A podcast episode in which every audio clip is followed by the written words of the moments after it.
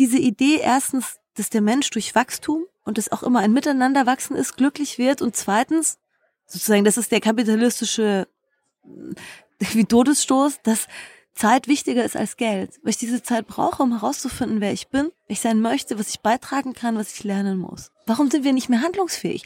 Also aufgrund welcher, was sind unsere sozusagen Leitlinien für Entscheidungen? Oder um es jetzt wirklich ganz hart runterzubrechen, das ist auch nicht gerecht, äh, wenn es nur noch um Geld geht, dann ist das Überleben der Gemeinschaft nicht mehr Priorität. Wir werden als Spezies bedroht von unserer Lebensweise. Das muss man sich mal vorstellen. Das ist wie ein Affe, der in einem Baum sitzt, den er unten selber anzündet. Und dann fragt er sich, warum es heiß wird. Wir müssen das Gemeinsame wiederfinden. Ich nenne es die menschliche Betriebsanleitung. Herzlich willkommen. Mein Name ist Daniel Fürk und bevor wir gleich in das Gespräch starten, möchte ich kurz unseren heutigen Gast vorstellen. Ariadne von Schirach ist Philosophin, Autorin und Dozentin. Ihre Werke beschäftigen sich mit unserem Sein, unserem Denken und dem Zusammenleben. Zumindest ist das mein ganz persönlicher Versuch, eine Klammer rund um ihr Schaffen zu finden. Wenn sie nicht gerade schreibt, unterrichtet sie Philosophie und chinesisches Denken und hält Vorträge bei internationalen Veranstaltungen. Ihr neuestes Buch Glücksversuche dreht sich rund um 80 erkenntnisreiche Selbstversuche auf dem Weg zum Glück. Ich wollte von ihr wissen, was Glück eigentlich wirklich ist, ob wir nicht eher Zufriedenheit anstreben sollten und wie wir als Gesellschaft eine lebenswerte Zukunft gestalten können. Bevor wir aber gleich starten, noch eine Bitte. Wenn euch Gin Talk gefällt, folgt uns bei Spotify, Apple Podcasts oder wo auch immer ihr gerne Podcasts hört. So verpasst ihr auch keine der folgenden Episoden. Jetzt aber viel Spaß beim Zuhören. Schön, dass ihr alle wieder mit dabei seid. Zwei Menschen, eiskalte Drinks und eine Menge Zeit für ein persönliches Bargespräch. Herzlich willkommen an unserem Bartresen. Herzlich willkommen zu einer neuen Folge Gin and Talk. Mach es dir gemütlich, lehn dich zurück und tauche ein in die verrucht düstere Atmosphäre unserer Studiobar.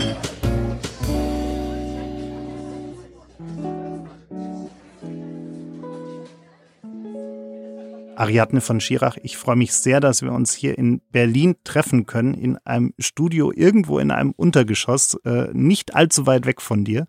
Äh, und ich freue mich sehr, dass du da bist und dir die Zeit nimmst. Ja, ich danke wirklich herzlich für die Einladung. Wir müssen noch erwähnen, dass das ganze Studio sehr labyrinthisch ist und in Kork eingelegt. Oder es sieht aus wie Kork jedenfalls. Das ist ein, ein ganz moderner Raum. Ich habe sowas noch nie gesehen. Und hier in diesem Studio gibt es dann so einzelne Zimmer, die man so betreten kann, die unterschiedliche Funktionen haben. Und ich weiß nicht, ob ich das äh, ganz äh, weit vorausfinde oder ganz weit zurück in Richtung Kerker. Das werden wir heute noch klären. Ja? Ich, ich habe mich auf jeden Fall in den ersten fünf Minuten schon dreimal verlaufen, ähm, aber jetzt sind wir angekommen. Jetzt müssen wir nachher nur noch wieder rausfinden.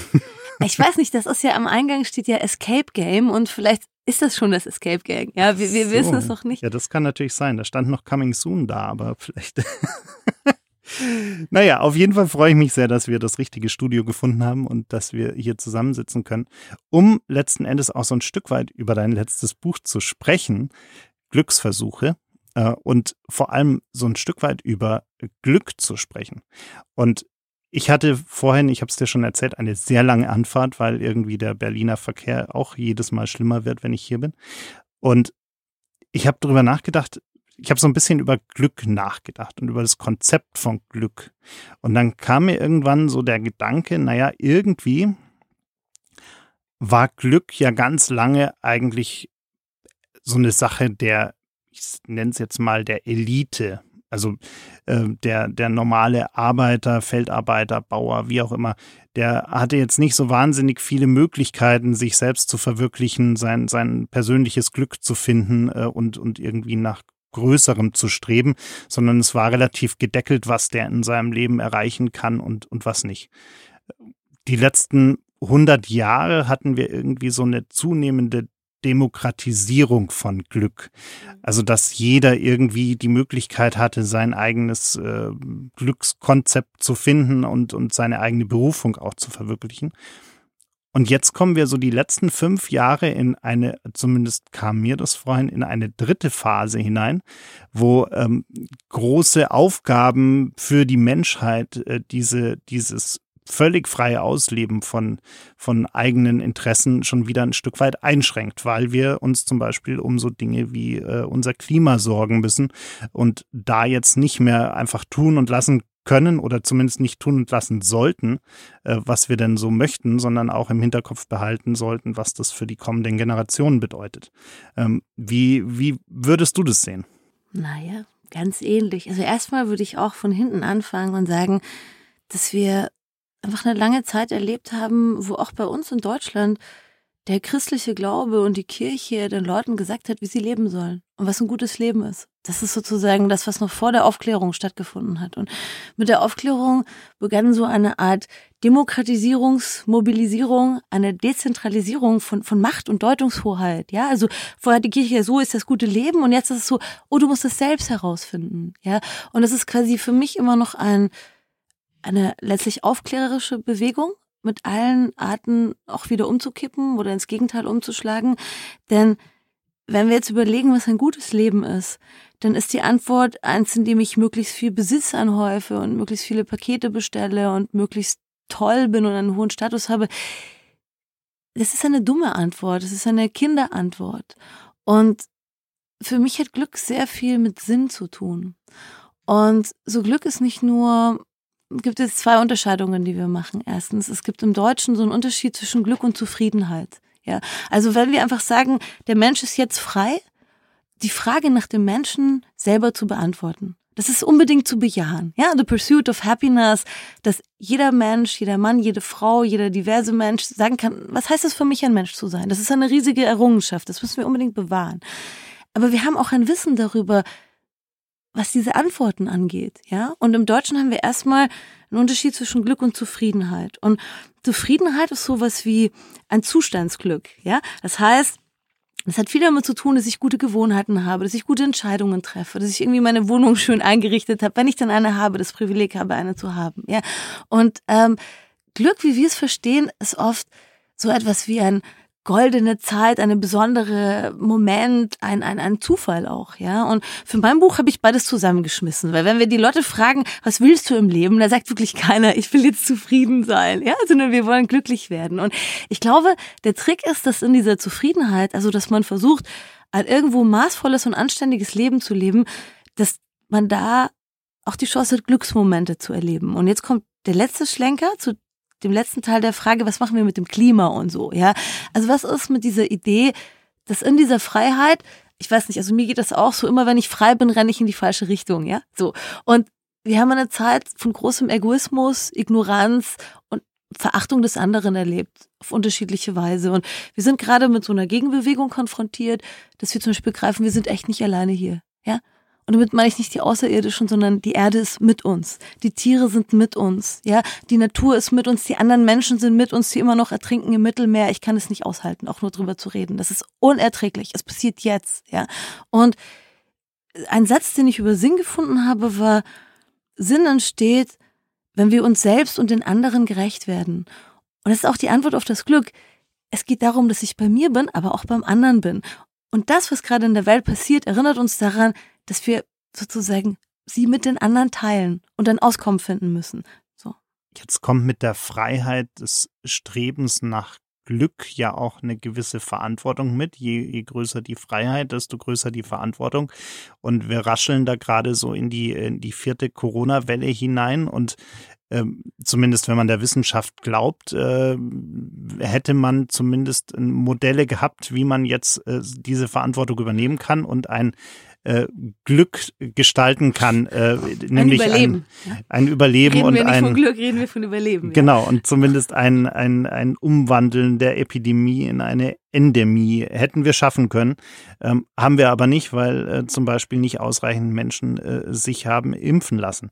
Ähm, ist das so vielleicht so ein bisschen Testlauf, um zu schauen, äh, ob wir dieser Verantwortung äh, gewachsen sind? Natürlich jetzt kein inszenierter Testlauf, aber ein, ein zufälliger Testlauf für die Klimakrise, um, um mal zu gucken, äh, können wir das überhaupt, was wir tun müssten? Also das Leben ist ein Ernstfall. Daran sollen wir uns erinnern in jeder Sekunde. Der Tod ist nah, wir müssen alle sterben und wir sind verantwortlich für das, was wir tun. Und wir Menschen können das vergessen, weil wir mit unserem Geist irgendwo hingehen können, wo uns nichts wehtut. Aber damit verfehlen wir das Leben und wir verfehlen uns. Wir sind gerade in einem Moment, wo wir uns anschauen, die Politik und sagen, die auch, ist doch verrückt. Und ich habe da mal ein Buch drüber geschrieben. Das heißt die psychotische Gesellschaft, wie wir Angst und Ohnmacht überwinden. Und es geht genau darum, warum sind wir nicht mehr handlungsfähig? Also aufgrund welcher, was sind unsere sozusagen Leitlinien für Entscheidungen? Da, um es jetzt wirklich ganz hart runterzubrechen, das ist auch nicht gerecht. Äh, Wenn es nur noch um Geld geht, dann ist das Überleben der Gemeinschaft nicht mehr Priorität. Und das erleben wir gerade.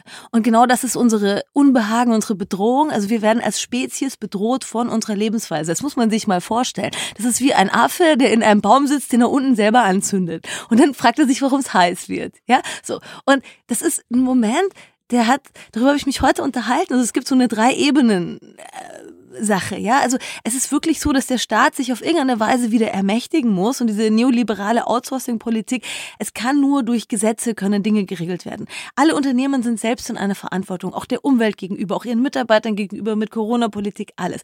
Und wir alle sind auch in der Verantwortung. Da ist kein Gott mehr, der uns sagt, wo es lang geht. Wir sagen uns das selbst, wir sagen uns das kollektiv und wir müssen drüber nachdenken, wie wir diesen kollektiven Willen im Sinne der Demokratie die immer wieder neu begründet werden muss, wie wir diesen kollektiven Willen besser formulieren. Und gerade funktioniert es nicht. Und der Schmerz, den wir empfinden, ist die Einladung, es besser zu machen, ja? Auf allen drei Ebenen. Du hast gerade äh, schon gesagt, äh, wir müssen uns alle äh, bewusst machen, dass wir alle irgendwann sterben werden.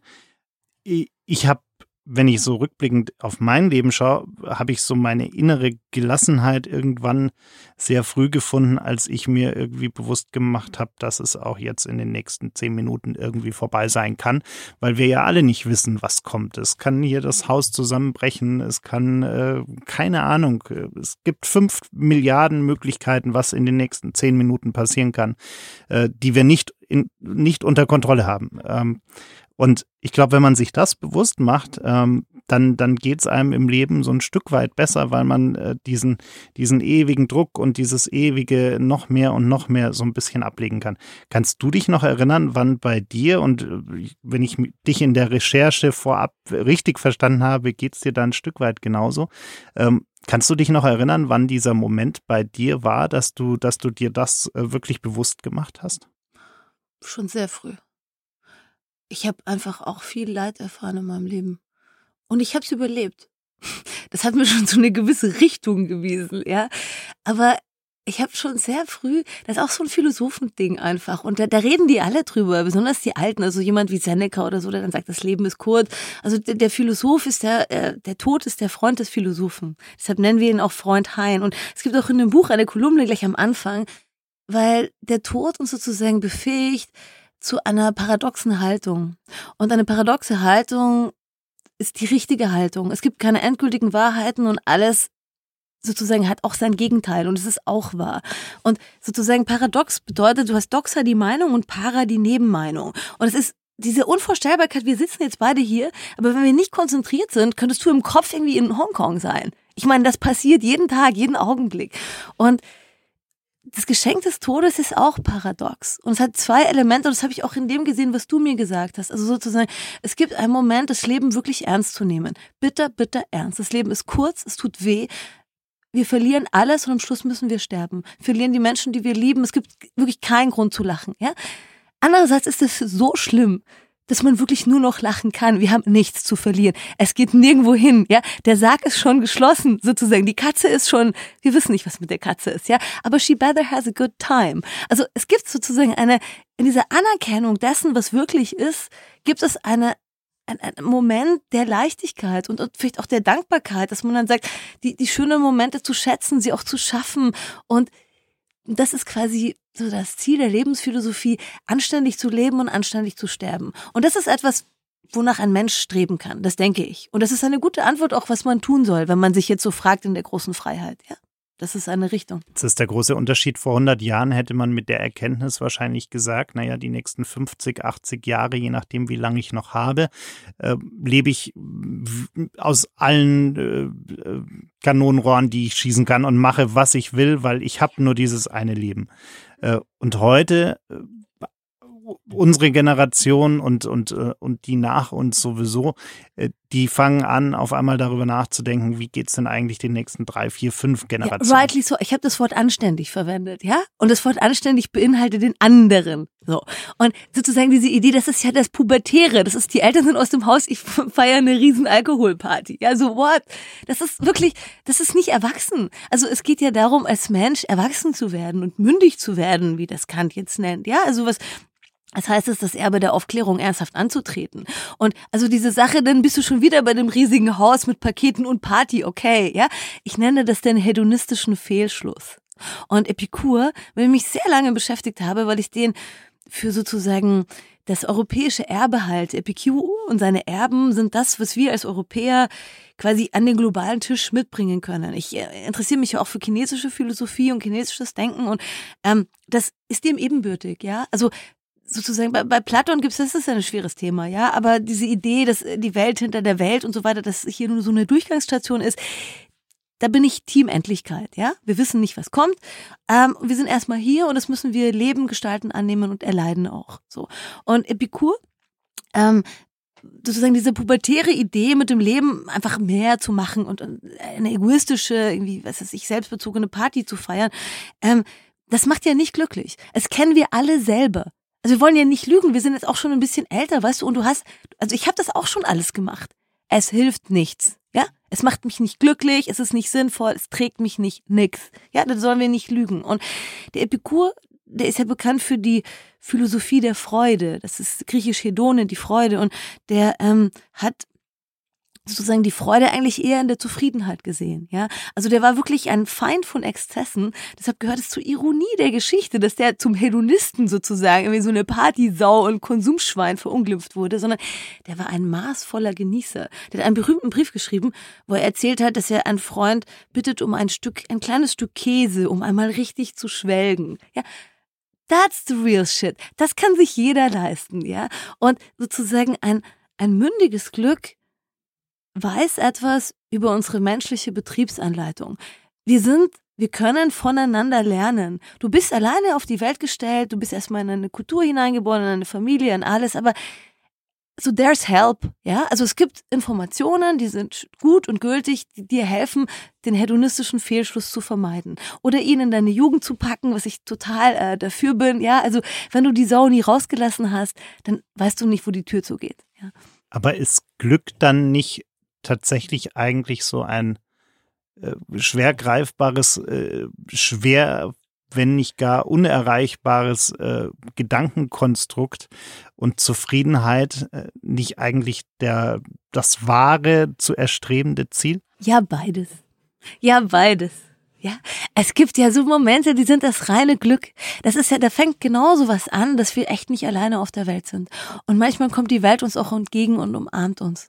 Und das ist auch Glück, ja. Und das geschieht durch andere. Also dieses Glück, was ich als tiefstes Glück empfunden habe in meinem Leben, waren immer Begegnungen mit anderem und anderen. Ja, also eine unerwartet wunderbare Unterhaltung oder auch ich gehe in ein Geschäft, finde ein perfektes kleines Solo heruntergesetzt, fantastisch, ja. Oder oder ich bin in einem Essen und, und schmecke was, was ich wow. Oder ich gehe auf der Straße und finde Geld oder whatever, ja.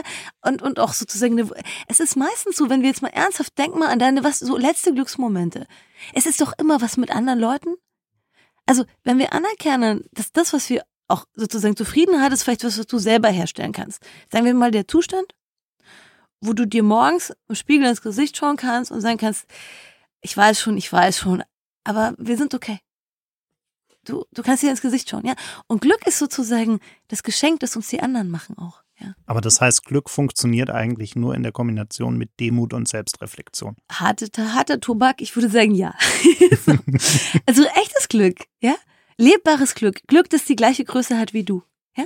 Nicht zu große Hosen, und nicht irgendwie falsche glänzende Jacken, sondern Glück ist eine persönliche Angelegenheit, weil das Leben eine persönliche Angelegenheit ist. Und es bedeutet die Einladung und die Möglichkeit, deinem eigenen Menschsein zurecht, gerecht zu werden.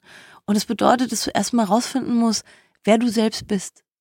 Und das ist unsere Aufgabe. Das bedeutet es auch mündig zu sein. Ja, du lernst erstmal, du lernst erstmal, was man gerade so macht als Mensch. Ja, und dann musst du quasi die Philosophie der Lebenskunst ist die Wissenschaft der zweiten Geburt.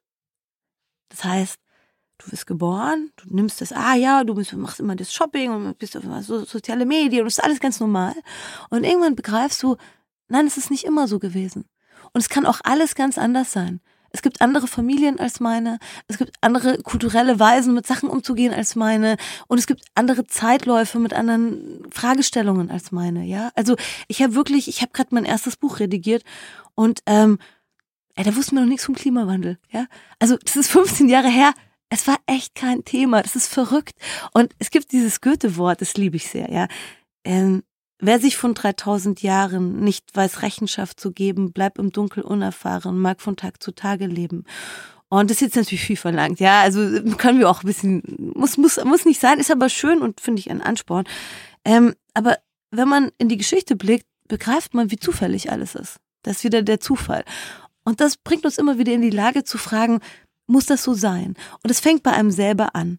Glück ist Selbsterkenntnis. Und mein Buch ist sozusagen eine immerwährende Einladung in ganz vielen kleinen, die sind so appetitliche Häppchen, so 80 Kapitelchen, die eigentlich bestenfalls liest man es hintereinander durch. Das ist dann so ein gewisser Flow, dann öffnet sich so ein Raum, aber man kann es auch so, so, so durchblättern und immer was nehmen. Und in allen ist so eine Einladung zum Selbstgespräch, weil ich kann nur von mir reden.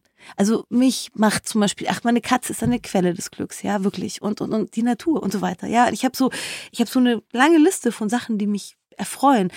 Ist nicht deine Liste.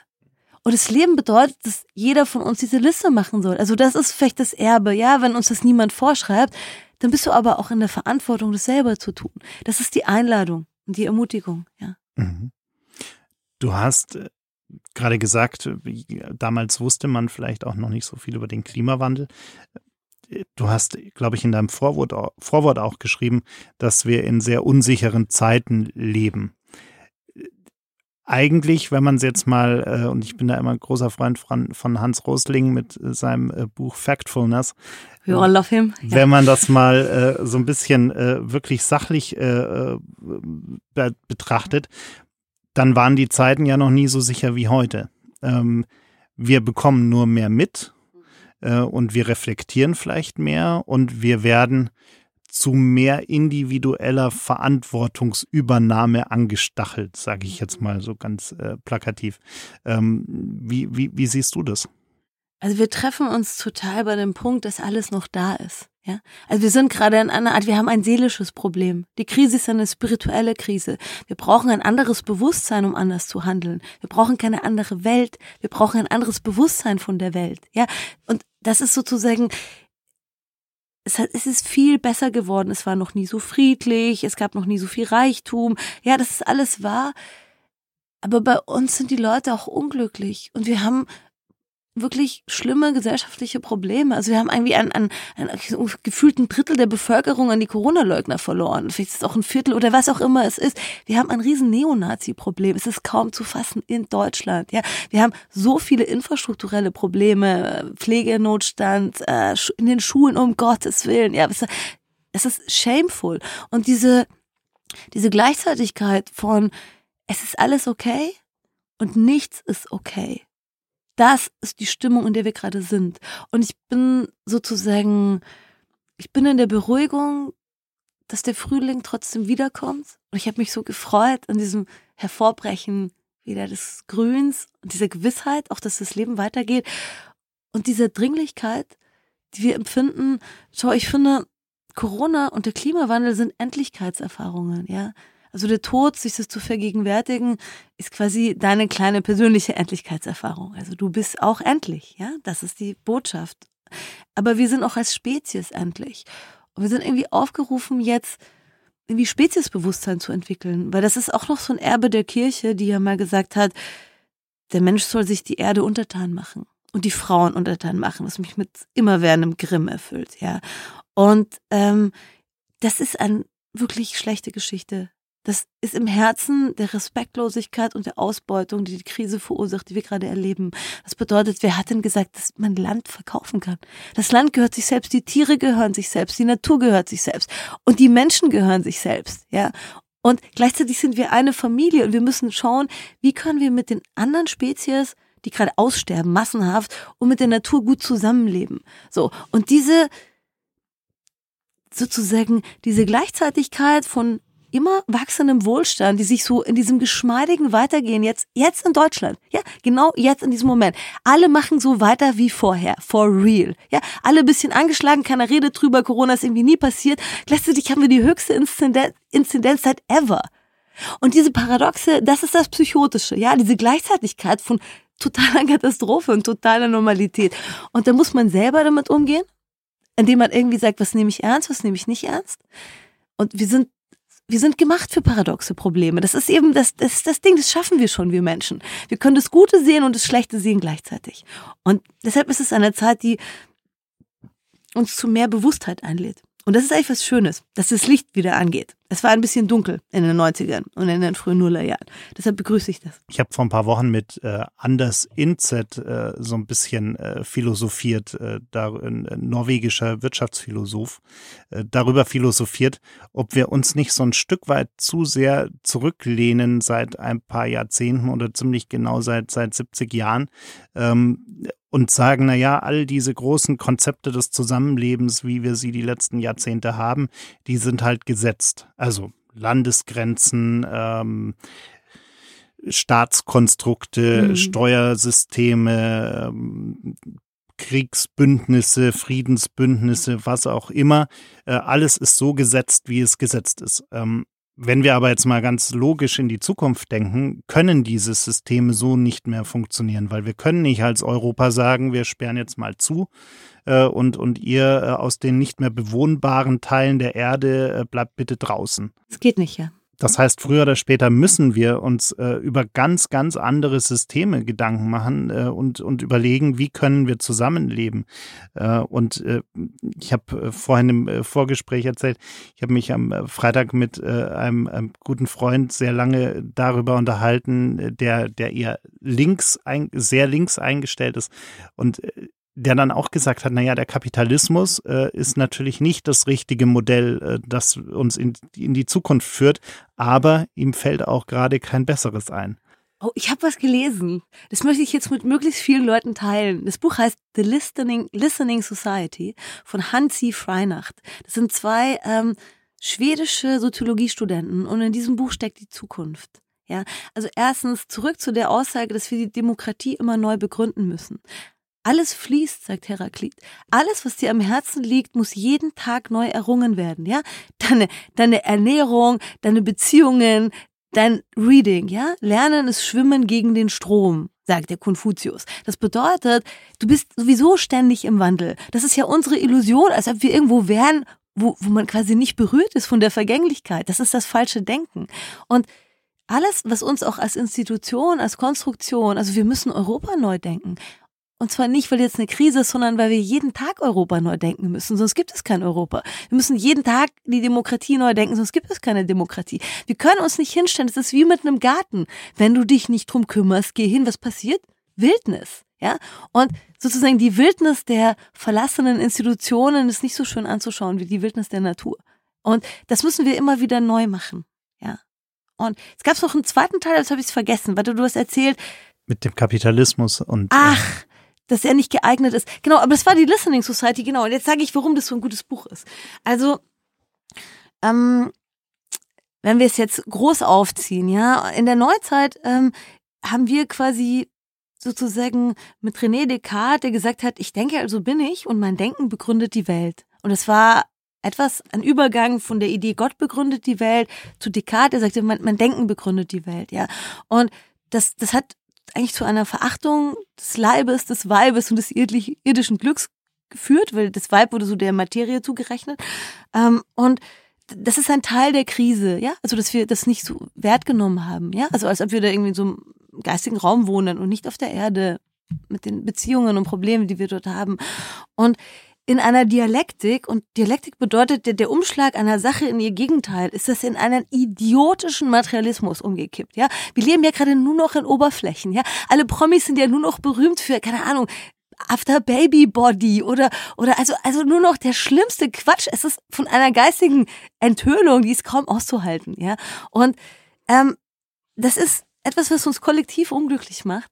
Denn der Mensch ist innen größer als außen. Wir sind alle geistige Wesen. Und das tiefste Glück, das wir empfinden können, natürlich ist das auch irgendwie paradox, ist sozusagen bei uns zu sein und uns zugleich zu entfalten. Und es ist eine geistige Entfaltung. Ein Innenraum, der größer wird durch Erfahrungen, durch einen Blick eben auf andere Weisen zu leben, auf andere Beziehungen. Ja, das macht uns innerlich größer. Und diese Idee erstens, dass der Mensch durch Wachstum und es auch immer ein Miteinanderwachsen ist, glücklich wird. Und zweitens, sozusagen, das ist der kapitalistische wie Todesstoß, dass Zeit wichtiger ist als Geld, weil ich diese Zeit brauche, um herauszufinden, wer ich bin, wer ich sein möchte, was ich beitragen kann, was ich lernen muss. Und in The Listening Society geht es quasi um eine Gesellschaft als Entwicklungsgemeinschaft. Und das fand ich ein echt freshen Take. Und das ist natürlich so dass auch Geschäfte gemacht werden. Ja, es geht darum, wie können wir den Kapitalismus verändern? Es ist unser Kapitalismus, unser lieber Kapitalismus. Ja, das ist nicht wie, den haben nicht die Aliens auf die Erde geworfen. Das ist eine Weise, natürlich tauschen wir Güter und natürlich brauchen wir ein abstraktes Medium wie Geld, um auch global Dinge zu regeln, aber we gotta fucking customize it, right? Du hast in im Interview auch gesagt, dass äh, da eigentlich deine beiden Lieblingskapitel in dem Buch äh, sind äh, Gewohnheiten und Rückfälle. ja. ähm, gehört es da vielleicht auch ein Stück weit mit rein? Also auch zu sagen, naja, äh, wir erkennen auch erstmal an, dass wir halt gewisse Gewohnheiten haben und wir erkennen auch an, dass wir durchaus immer wieder mal einen Rückfall haben werden. Aber äh, die Kunst ist ja dann an diesen Gewohnheiten und an diesen Rückfällen zu arbeiten, beziehungsweise die Rückfälle zu reflektieren und zu sagen, naja, beim nächsten Mal bekomme ich es vielleicht hoffentlich besser hin. Ja, oder bessere Rückfälle. Ja, also es ist sozusagen die, das Rechnen sowohl mit der eigenen Stärke als auch mit der eigenen Schwäche. Ja, also mein Impuls bei dem Buch war mal so ein Ding, wenn wir jetzt drüber reden, ja, was macht dich glücklich? Tut der Kopf, wenn wir schnell einig, wir können so ein kleines Wikipedia machen. Es gibt die drei großen Bs, ja. Bewegung, Betätigung, Bestätigung. Also isst was Gescheites, mach schön Sport und mach irgendwas, wo du ein bisschen auch in Interaktion triffst und geliebt wirst für das, was du bist. Das wissen wir alle. Das Problem ist, wir tun es nicht. Ich weiß jeden Tag, was ich tun sollte, ich tue es nicht. Ja, dort beginnt das Gespräch. Dort beginnt das Gespräch mit den Gewohnheiten zu sagen, es gibt so Gewohnheiten, die haben sich eingeschlichen, wie kann ich die wieder loswerden? Es gibt so Gewohnheiten, die will ich mir antrainieren, wie ist mir das möglich? Ja, und dann gibt es diesen Moment, Schau, ich meine, wenn uns das Klima an etwas erinnert, dann, dass es wirklich nicht berechenbar ist hier. Dass wir nicht, wir können nicht alle Faktoren mit einbeziehen. Und wir müssen mit Dingen umgehen, die nicht in unserer Hand liegen. Und die Wahrheit ist, das müssen wir auch mit unserer eigenen Seele. Also das ist die einzig anständige Antwort auf die Glücksfrage. Ich bin mir selbst kein Computerprogramm. Ich kann mich nicht hacken, wie das die Quantified Life Bewegung versucht. Ich kann mich nicht ins Letzte hacken. Ich bin mir selbst nicht transparent. Das ist genau das, wo der zum Beispiel Kierkegaard so schön sagt, der Mensch ist inkommensurabel. Es bleibt ein Geheimnis zurück. Wir haben kein Maß. In mir ist auch etwas, mit Freud wäre es vielleicht der Todestrieb. Also ich kann mich nicht auf so ein Optimum hintrimmen in mir will auch was Zerstörung und Vernichtung und Verschwendung, ja. Und ich, ich glaube, Glück bedeutet sozusagen, ja, den inneren Kapitän ebenso zu füttern wie den inneren Schweinehund, ja. Und es ist dieses Gespräch zwischen Gewohnheiten und Rückfällen, ja. So, wie kann ich eine Linie finden? Sind wir schon bei der Zufriedenheit ein bisschen, wo ich so halbwegs anständig durchkomme, aber bitte nicht die Illusion, dass ich jetzt da komplett, dass mich so managen kann wie ein Fußballclub, ja, sondern freundliches Zusammenleben. Ja, Glück ist ein Gespräch, Glück ist irgendwie ein Moment, ein gelungenes Selbstgespräch, ja, und und dann ein Gespräch mit anderen. Und zu diesem Selbstgespräch gehört, wie wir vorhin schon mal rausgefunden haben, auch herauszufinden, was eigentlich sein ganz, ganz persönlicher Luxus eigentlich ist. Also auch überhaupt mal zu definieren, loszukommen von einem allgemeinen gesellschaftlichen Konsens darüber, was Luxus ist. Also das große Auto, die äh, tollen äh, Markenklamotten oder das was ist alles schon so late century, du 100 Millionen Follower und äh, irgendwie ein, ein, ein Privatjet oder so. Ich meine, die Reichen sind ja vollkommen abgehoben mittlerweile. Ist überhaupt keine, ich weiß überhaupt nicht mehr, was, was so gesellschaftlich so cool ist. Ja, so 90er Jahre, so mein Haus, mein Pool, mein irgendwas. Das ist wie noch von gestern. Ich weiß, weiß nicht genau, was das jetzt ist. So meine eigene Kosmetiklinie oder so. I don't know, ja. aber, aber, also ich glaube, es gibt ja so, so ein Mehrstufenprogramm, ja. Also erstens, ähm, Glück ist echt eine persönliche Angelegenheit, das muss man nochmal sagen. Und es geht wirklich darum, dass Nachdenken über Glück ein Nachdenken über sich selber ist. Und es eine Einladung ist, eben auf eine zärtliche, freundliche Weise auch die eigene Unverfügbarkeit anzugucken, zu gucken, was kann ich machen, was kann ich nicht machen und so. Ähm, und dann gibt es den zweiten Aspekt von Glück, der hat wieder was mit Epikur zu tun. Ähm, der hat den Satz gesagt, selbst die schönste Frucht der Selbstgenügsamkeit ist Freiheit. Und ich habe mich, als ich das gehört habe, ich habe mich echt schon als junger Mensch, ähm, ich habe mehr, ich habe die Zeit gewählt und nicht das Geld. Deshalb kann ich aus meiner persönlichen Erfahrung, ich bin jetzt 43, sagen, das war eine gute Wahl. Es hat mich nicht betrogen. Es war sozusagen etwas, was ich sagen kann, das war, das war gut, ja. Und Genügsamkeit hat bedeutet, dass ich nicht viel Geld habe, aber viel Zeit. Ich hatte viel Zeit, um das zu tun, was ich gerne tat. Ich Bücher lesen, mit Menschen reden und Sachen schreiben. Und ähm, das hat mich auch dazu gebracht, eben über Luxus nachzudenken, weil Genügsam zu leben bedeutet nicht zu verzichten. Genügsamkeit ist die Einladung, darüber nachzudenken, was es wert ist, dafür Geld auszugeben.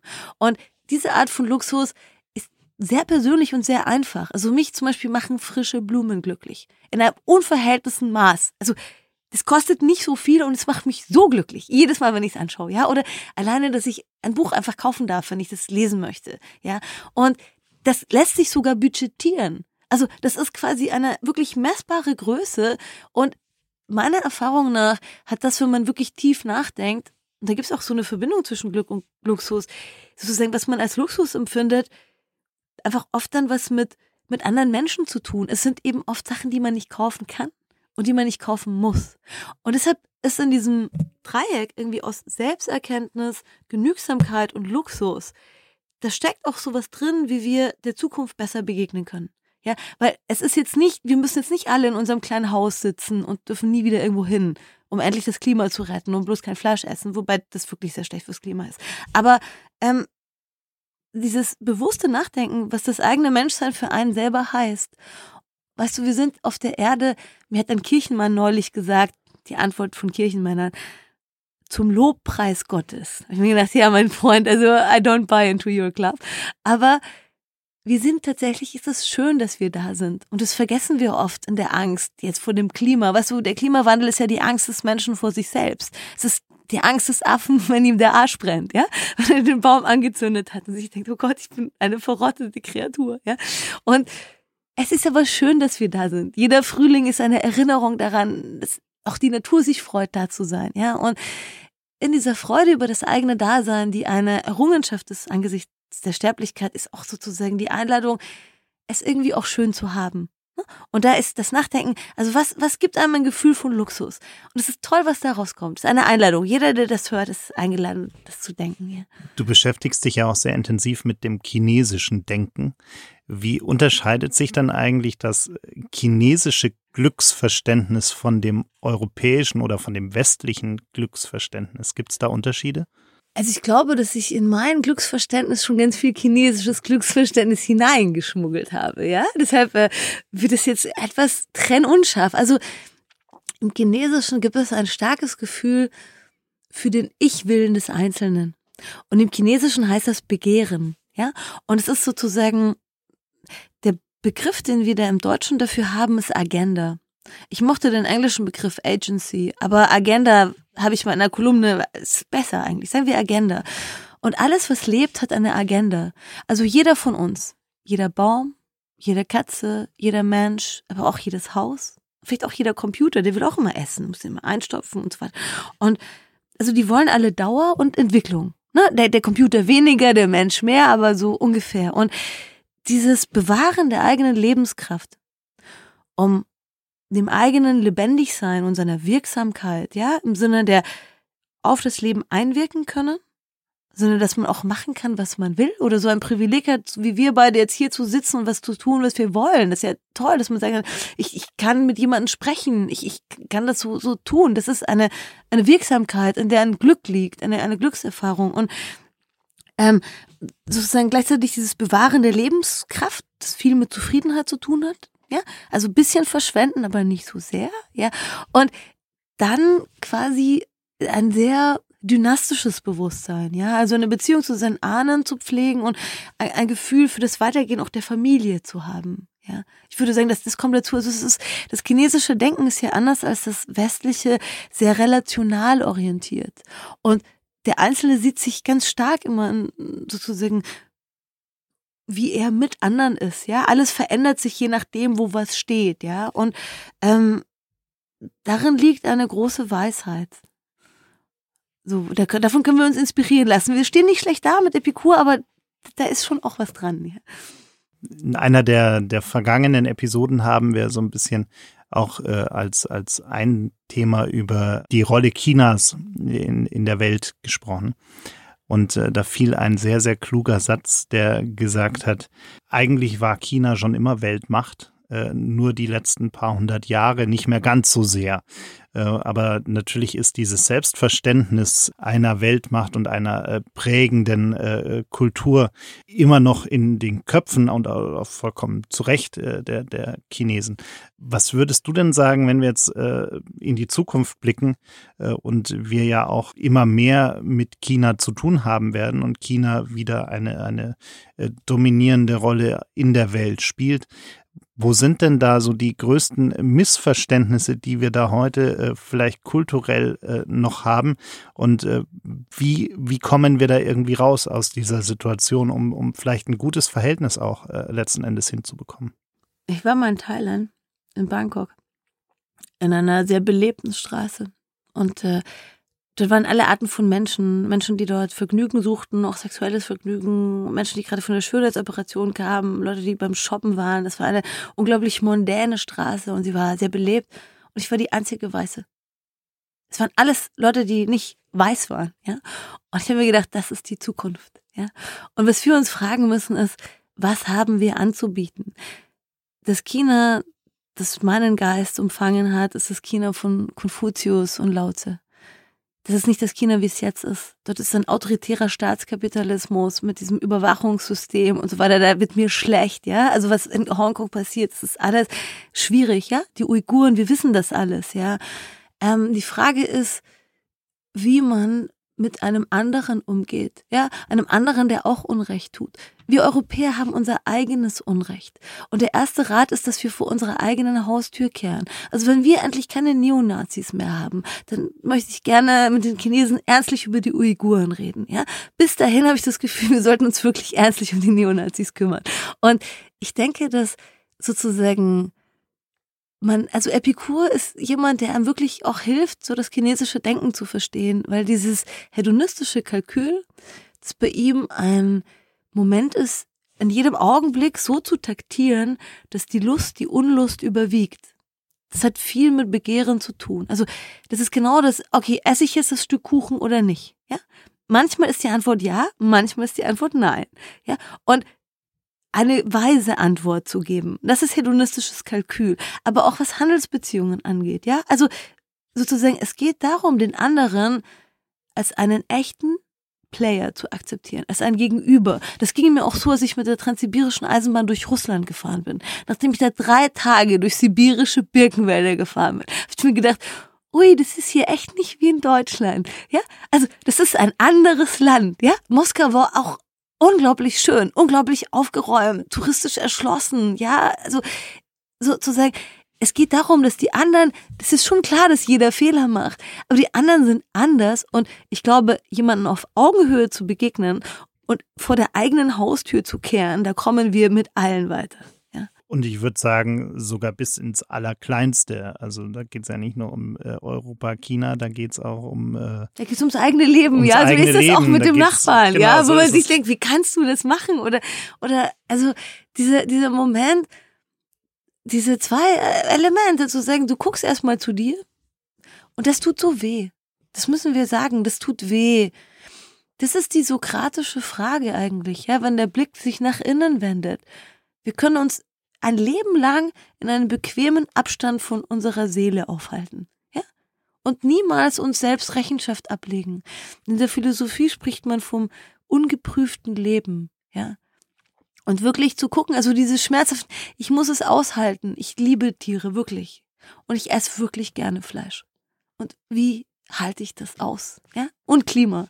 Und dass ich darauf antworten kann, das ist schon eine gewisse Freiheit. Und ich glaube, dass dieses, dieser, dieses vor der eigenen Haustür kehren ist halt das Schwerste. Und da können wir uns immer nur freundlich dran erinnern, dass es notwendig ist. Und es ist auch die Bescheidenheit zu sagen, ich vergesse es auch immer wieder. Also ich habe es wirklich verstanden und ich vergesse es immer wieder.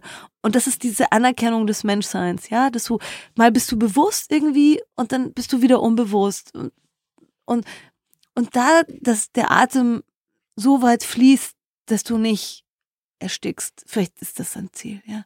Ich habe mit äh, Sönke Wortmann vor ein paar Wochen äh, darüber diskutiert, ob wir nicht auch wirklich wieder eine, eine äh, bessere oder überhaupt eine äh, Debattenkultur in unserer Gesellschaft brauchen, um auch letzten Endes aus diesem, diesem egozentrischen Klein-Klein und äh, nur, nur, ich kümmere mich nur um mich und, um meine Nächsten, sondern äh, dahin zu kommen, dass wir auch endlich wieder miteinander diskutieren können und nicht nur schwarz und weiß sehen, sondern irgendwie auch äh, die, die Grautöne dazwischen erschließen können und, und vielleicht Lösungen in den Grautönen zu finden, um auch einer, einer gesellschaftlichen Spaltung äh, entgegentreten zu können.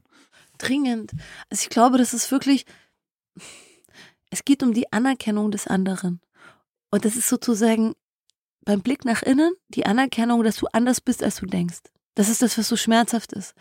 Und das andere ist, den anderen anzuerkennen, wie auch eine Weltmacht oder ein großes Land wie China oder auch wie Russland, zu sagen, ihr seid ganz anders als wir.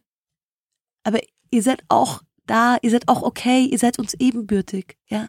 Und ich glaube, das eine Kultur, die wieder mehr auf Inhalte setzt. Also das ist die Lösung, die wir jetzt brauchen. Ja, wir, wir ersticken an der Dummheit. Wir sind kurz für Idiocracy. Ja, also das ist ja total verrückt. Diese Lebensformen auch. Ein Pool im eigenen Bauchnabel und dazwischen so apokalyptisches Gewitter.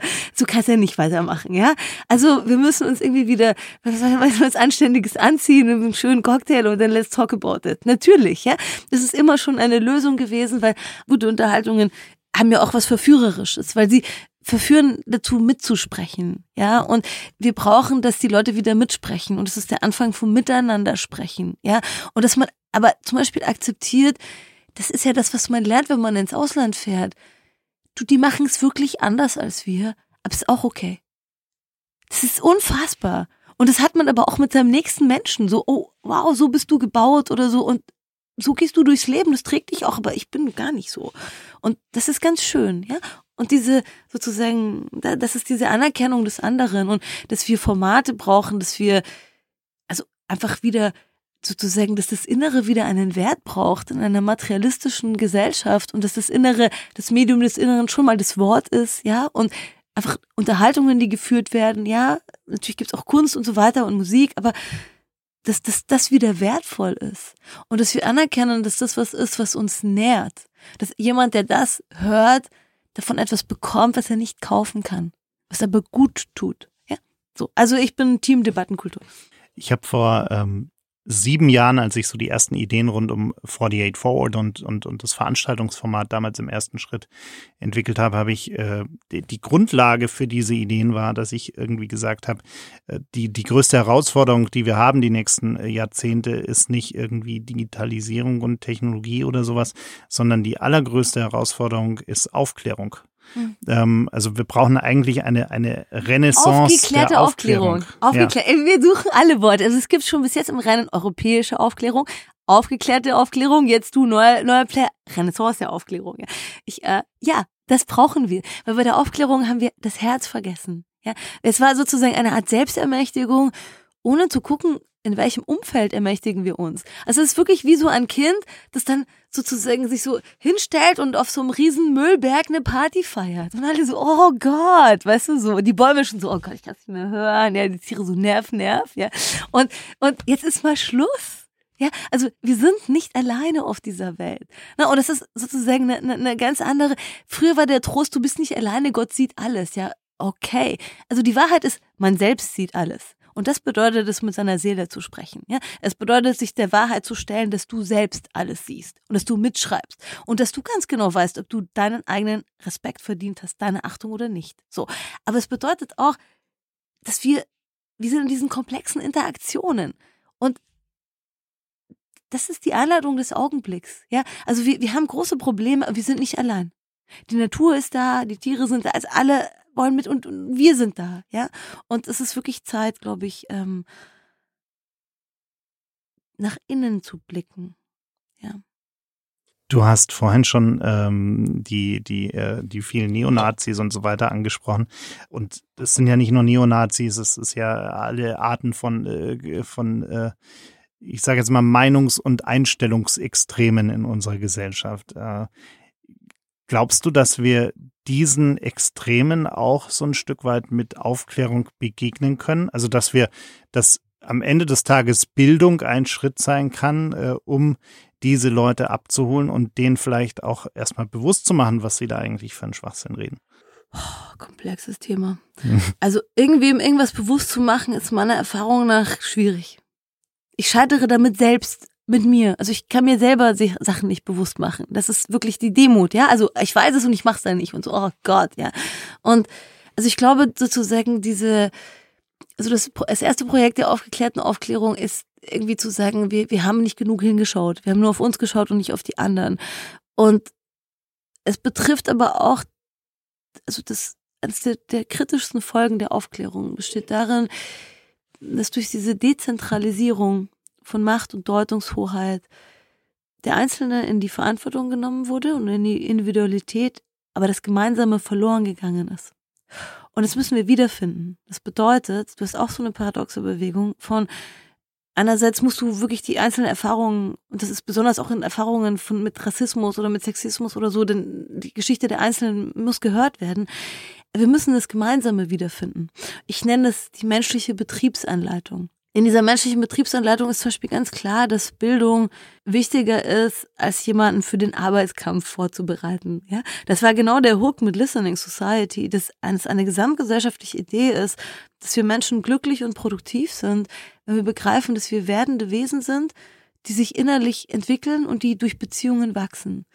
Und wenn wir das verstanden haben, wenn das wichtiger ist als Profit, zum Beispiel, dann ändert sich unsere ganze Welt. Wir gehen immer noch in die gleiche Schule, aber der Inhalt ist irgendwie anders. Und das ist die Zukunft. Also deshalb ist es wirklich ein Bewusstseinswandel, um den es geht.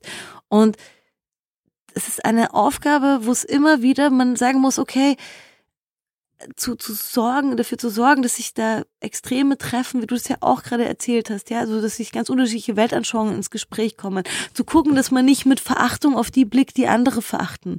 Dann verachtet man nur weiter. Also es bringt uns jetzt gar nichts, wenn wir die Corona-Leugner verachten. Sondern wie können wir Verständnis, Dialog und auch den anderen stehen lassen und gleichzeitig sagen, so geht es aber nicht weiter. Also es gibt etwas, dass man aufstehen muss, wenn jemand angegriffen und verletzt wird, dass wenn es antisemitische Übergriffe gibt, dass wenn sozusagen irgendwelche Muslime erschossen werden in irgendwelchen Dönerbuden, das geht nicht, genauso wie wenn Menschen ertrinken im Mittelmeer. Also wir müssen einerseits mit den anderen sitzen wir müssen aufstehen und dafür gerade stehen, was wir für richtig halten. Und das ist auch so eine paradoxe Anforderung, aber ich denke, wir sind genau dafür gebaut. Das ist auch in der Betriebsanleitung. Da steht so, you can do it. You paradox, so you can understand. Ja. Jetzt könnte man ja sagen, wir haben gerade hier in Deutschland eine ziemlich gute Betriebsanleitung, weil wir sehr viel gelernt haben sollten aus der Vergangenheit. Würdest du sagen, man muss diese Betriebsanleitung ständig neu erfinden oder sind die Mechanismen eigentlich immer die gleichen? Die Mechanismen sind relativ gleich. Also da kannst du tatsächlich zu Epikur zurückgehen. Da hat er schon einige gute Grundlagenarbeit geleistet. Aber ich glaube, hm, dass das hm, die Aufklärung, das war ein elitärer und sexistischer Verein, ja und denen hat das Herz gefehlt und das Gefühl, ne? Wenn wir wirklich dran denken, das kam echt aus diesem Dekatschen, auch also dieser verrückten Machbarkeit, nur die Welt als Wille und Vorstellung, ja, alles ist in meinen Gedanken und es wurde wirklich, es wurde sozusagen die, die Erdung vergessen, ja, und auch die Gefühle und ich glaube, das, was auch im Umgang mit der Vergangenheit wichtig ist, ist Trauerarbeit. Es ist erst, wenn du begreifst, dass wir wirklich endlich sind, wie kostbar das Leben ist, wie kostbar jedes einzelne Leben ist, wie kostbar das Leben von einem Kind ist, das im Mittelmeer ersoffen ist, so ungezählt und ohne Namen, ja. Erst wenn du dir das wirklich bewusst machst, auch in einem, dass du es jetzt erstmal nicht ändern kannst, ja, auch was, ich habe jetzt gerade nichts mehr von Afghanistan gehört, aber ich glaube, es ist nicht so cool da unten gerade, ja. Und wir wissen all diese Dinge, aber erst, wenn du dich sozusagen in deiner Betroffenheit und in deiner Beziehung zum Leben spürst, ja, also sozusagen die die aufgeklärte Aufklärung ist ein Widerstand des Herzens, ja, gegen sozusagen diese totale Verwertung und, und auch irgendwie so Okay-Werdung von allem. Und zu sagen, nein, es ist nicht okay.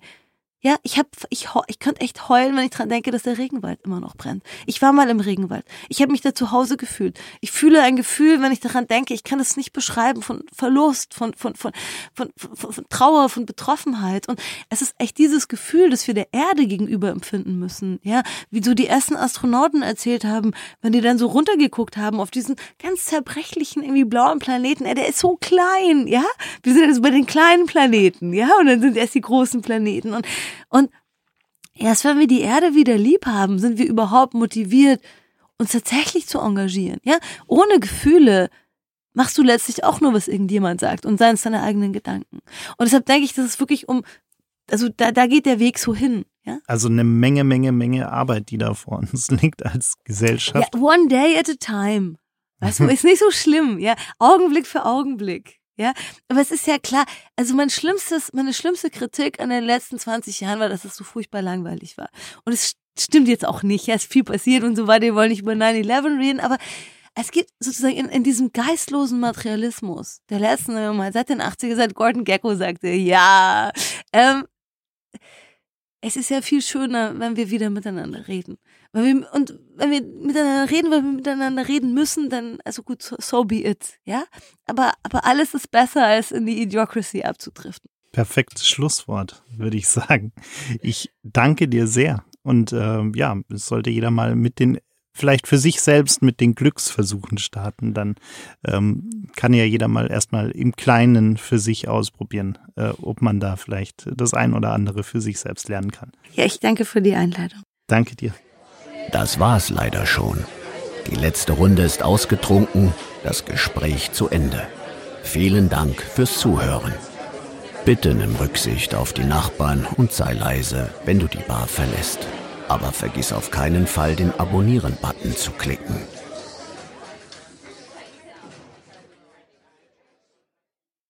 Gin and Talk ist ein Podcast von 48 Forward, produziert in den 48 Forward Studios in München.